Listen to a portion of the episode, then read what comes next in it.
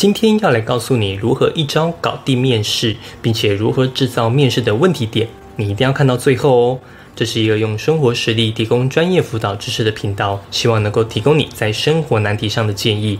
我是 Forty Seven，每周八分钟云端辅导室陪你聊聊心理事。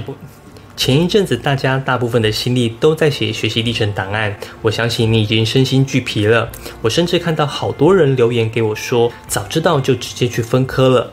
但我要鼓励同学，你离录取只差一步了。今天开始，我会录制面试相关的影片，提醒你面试该注意的事项。你知道之前花这么多的时间写学习历程，目的是什么吗？是为了那百分之二十的学习历程成绩吗？其实不是的。学习历程最大的目的是要拿来面试。其实这不难想象，大学教授对你是非常陌生的，唯一可以深度认识你的就是学习历程档案。但如果你的学习历程写得很无聊，跟别人都一样，那教授可能就对你没有兴趣，也无法从中对你进行发问。教授只能从他的专业向你提问，那你就完蛋了。上礼拜有很多人拿学习历程给我看，我发现有认真看我影片的同学写的都相当不错，非常的有个人特色。这样教授就可以找到非常多的点来问。如果你是高二以下的同学，记得要订阅我的频道，并且把之前的每支影片看三次，这样你明年的学习历程档案就会非常厉害哦。当你的学习历程档案具有个人特色，要怎么让教授问你呢？大概可以分为两种：一是教授很认真的阅读你的档案，然后从中挑出有兴趣的来追问你。例如，你跟教授说你经常读商业周刊，那教授可能会问你看了什么，请你发表一下自己的看法，由此来验证你学习历程档案的真实性。但是要教授很认真的看你的档案加以发问，我觉得有点勉强。因为教授要看的档案太多了，就算很认真，也可能没问到你想问的。那这样就要透过你的自我介绍来引发教授问答。我在这支影片中有提到，百分之九十的面试问题你都知道了，重点就是你要如何营造教授的问题点。同学待会看完后，记得去点开这支影片来看哦。我不会去分什么是好的自我介绍，因为如果都按照别人的样子去设计自我介绍，从架构、内容甚至表情、语调，其实这样蛮无趣的。想想教授要在短时间听这么多一样的自我介绍，其实也是很累人的。我比较在意的是你的自我介绍有没有问题点。假设你的面试时间是六分钟，自我介绍给你一分钟，剩下的五分钟就是教授要找问题问你。如果刚好教授又不是很仔细的看你的学习历程，那那一分钟的自我介绍就非常关键了。什么样的自我介绍会比较有问题点呢？我来示范一下。假设我要申请材料系，这是标准无聊版。教授好，我是来自台湾高中的 Forty Seven。从小我就喜欢打棒球，参加了三年的棒球队，并且取得良好的成绩。从中我学习到团队合作的重要，以及永不放弃的精神。高一我参加模拟联合国，通过全英文的表达，让我的英文口语表达能力大幅进步。高二时期我有参与校外科展竞赛，我的科展是针对不同材质的球棒对击球距离的影响，并且取得良好优异的成绩。材料是工业之母，生活中每个产品都需要材料。因此，材料系一直是我梦寐以求的科系。我希望未来可以成为一名材料工程师。贵系拥有坚强的师资以及先进的设备，在强调理论与实务并重的课程中，必定能够提升我的专业能力。希望教授可以给我一个机会在这里学习。这个自我介绍有什么问题？主要有三个问题：一、开头讲了不相关的东西，同学很常会把自己在高中时期投入最多的项目拿出来讲，但常常与科系没关系。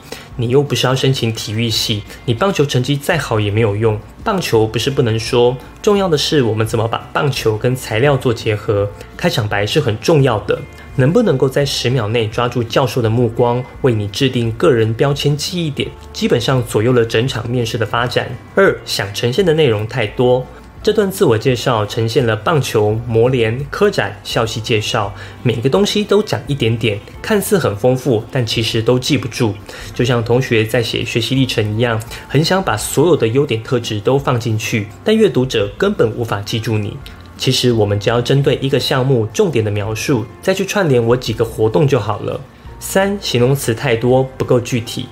团队合作，永不放弃，大幅进步，优异成绩，梦寐以求，先进设备，坚强师资，理论与实务并重。我在帮同学看学习历程时，最常讲的一句话就是：“这我没参加也写得出来啊。”同样的，这些形容词每个人都讲得出来，因此运用精准名词与动词，会让这个自我介绍更具体、更具画面感。那要如何摆脱这三个问题来设计自我介绍呢？同样的内容，我可能会这样说：教授好，我是 Forty Seven。您知道中华职棒最多一年打出几支全垒打呢？是二零一六年的六百零三支。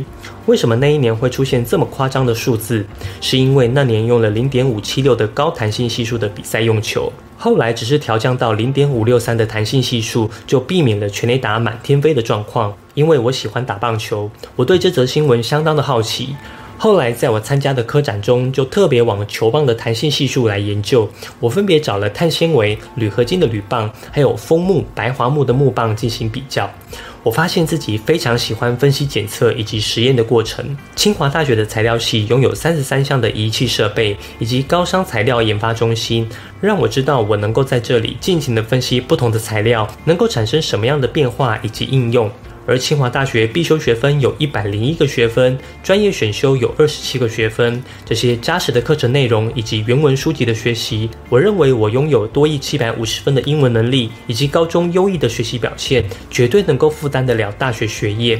清华大学是我的第一志愿，更是我的唯一目标。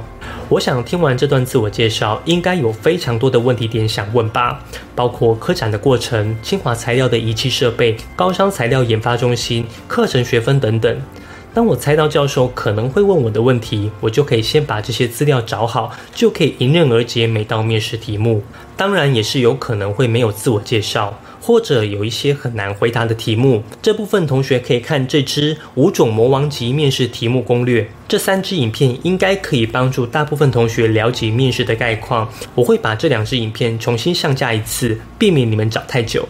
但是空有认知是不够的，要怎么流畅的自我介绍，回应各种面试题型，你只需要一招，那就是你以为是什么绝招吗？才没有，就是练习。